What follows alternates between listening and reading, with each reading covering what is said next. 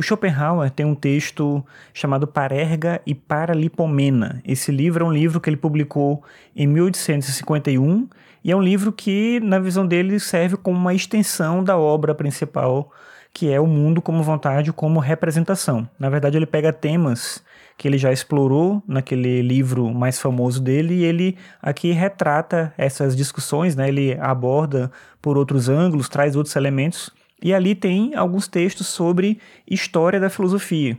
Um desses textos se chama Fragmentos sobre a História da Filosofia. Como diz o título, ele vai fazer ali uma análise de diversos autores que passam pela história da filosofia, claro, da maneira peculiar do Schopenhauer, sempre se referindo a esses autores com base nele mesmo. E é assim que ele faz uma comparação, talvez inusitada, entre Sócrates e Kant. E aí ele fala o seguinte, vou ler aqui o texto do Schopenhauer, abre aspas. Entre Sócrates e Kant podem ser indicadas muitas semelhanças. Ambos rejeitam todo dogmatismo, ambos reconhecem uma completa ignorância em matéria de metafísica, e sua particularidade reside na clara consciência dessa ignorância. Ambos afirmam que, por outro lado, o prático, aquilo que o homem tem de fazer e não fazer, é totalmente certo e especialmente por si mesmo, sem nenhuma outra fundamentação teorética.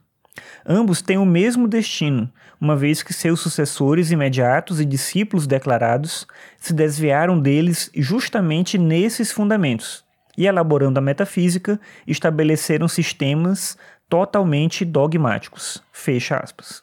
E logo depois o Schopenhauer vai dizer que ele, como kantiano, fez exatamente isso.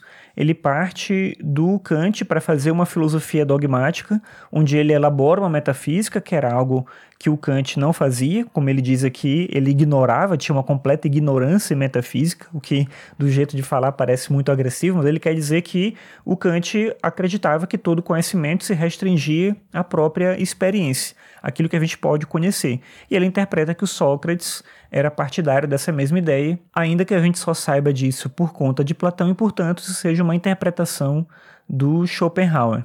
No caso do Sócrates, a gente tem nele sim uma necessidade de um conhecimento de uma verdade única e uma busca por se afastar de opiniões que não representassem essa definição concreta das coisas.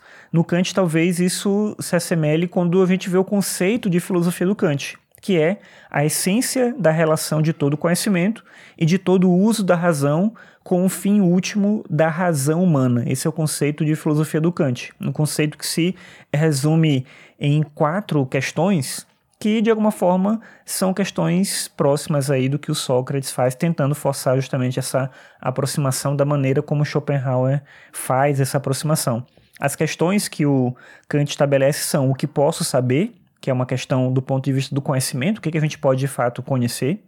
A segunda pergunta é o que devo fazer, que é a pergunta moral, uma pergunta também explorada pelo Sócrates. A terceira é o que posso esperar, uma pergunta que vai na linha da religião.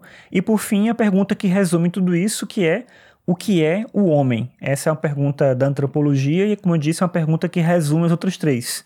Na análise dessas quatro perguntas, realmente dá para ver uma aproximação entre o Kant e o Sócrates, e é importante, então, talvez fazer essa leitura do Kant como um autor socrático, ainda que talvez ele mesmo não se visse assim.